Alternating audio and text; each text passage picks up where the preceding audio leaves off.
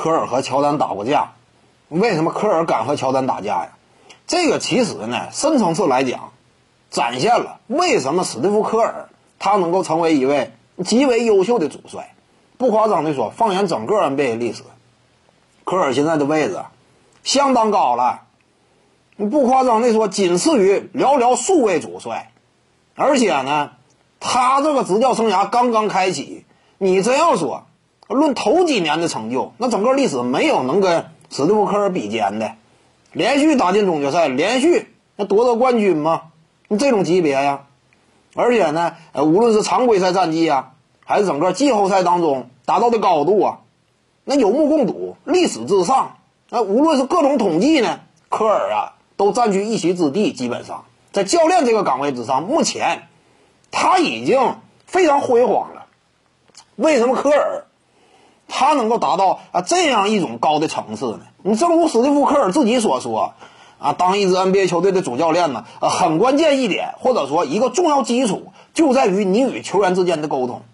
你这话也不假，尤其是什么样的教练，就是争冠级别的教练，争冠级别的教练，往往你人际关系这块儿，与球员之间呢，啊，建立沟通桥梁这块儿，你更得有过人之处。为啥？你手下都是巨星。史蒂夫库啊，这个史蒂芬库里呀，历史级别的超级巨星，凯文杜兰特呀，那可以说呢，跟史蒂芬库里啊，两者之间基本上啊也有并驾齐驱的那这样一种势头的啊这么一位球员，对不对？就算差也差不了太多。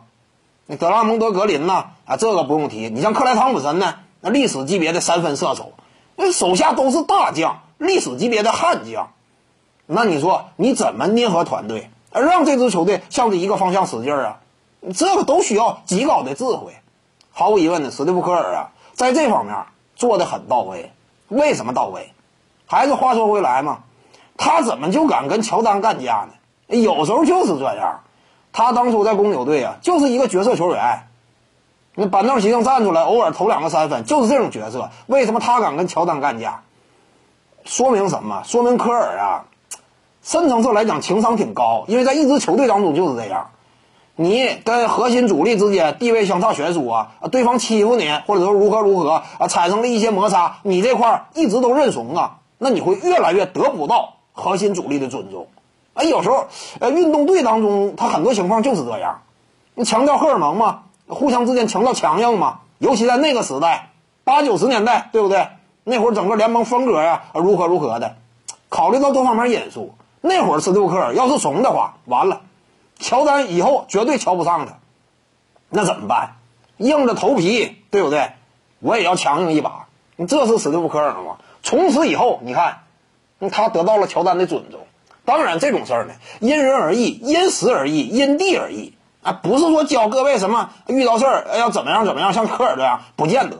人家处在特定的环境之下，做出了相应来说，对于他当时的处境而言。